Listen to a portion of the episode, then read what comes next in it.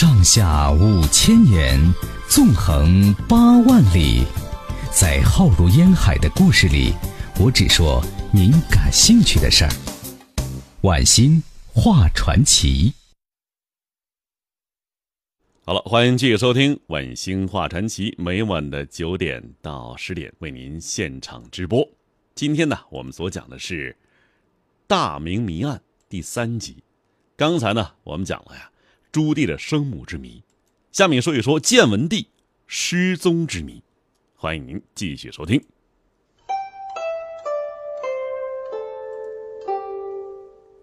封建社会中啊，皇帝作为掌握全国最高权力的自尊无比的身份，会引得无数人的拼死争夺。这其中啊，像弑父啊、弑君、弑弟、弑兄比比皆是。在他们眼中，世间任何感情都敌不过地位带来的诱惑。著名的便是啊，秦二世胡亥杀死自己哥哥扶苏，汉朝时七国之乱，明朝时的靖难之役等等。靖难之役啊，是发生在明惠文帝朱允文在位期间，因其建号建文，史称建文帝。这建文帝继位之后啊，进行了一系列的革除弊端的新政。由于朱元璋时期啊，将自己众多的儿子分封边境，并且世袭为王，这导致啊边境藩王权力越来越大，甚至一度威胁皇帝统治。于是建文帝呢，一继位就开始着手削藩。不过由于操之过急，使得朱元璋的第四个儿子，也就是建文帝的四叔，驻扎在北京的燕王朱棣有了谋反之心，于是啊。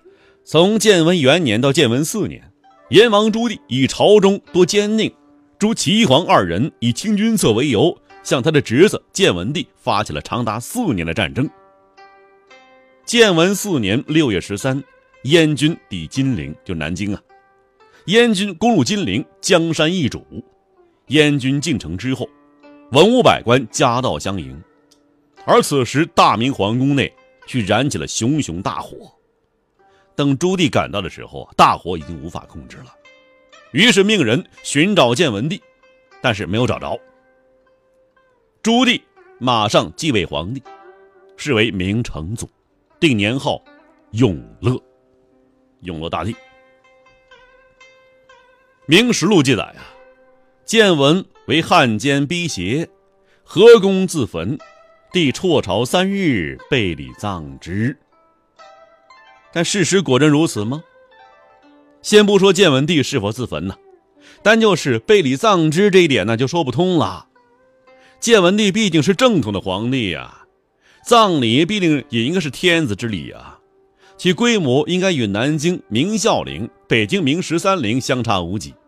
但是建文帝呀，连个墓都没有，这不奇怪吗？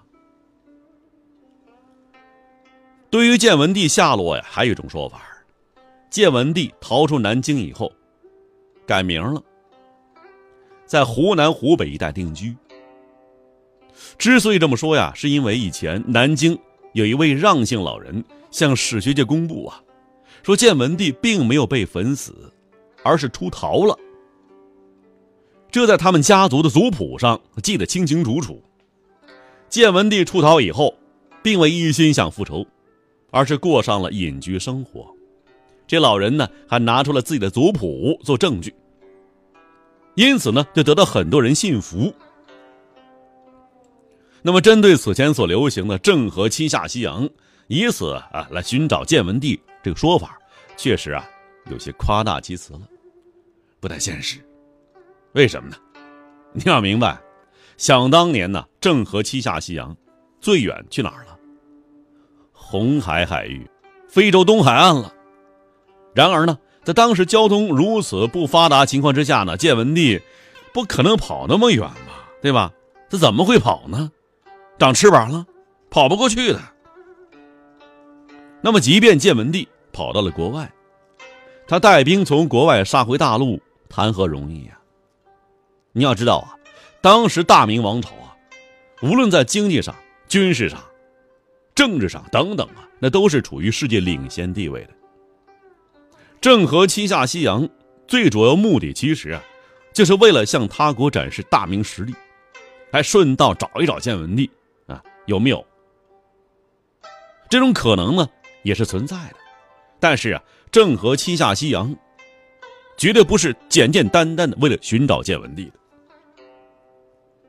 还有一种说法啊，是这样的：说建文帝啊并没有死，怎么了？逃出来了，隐居山林，做了一个和尚。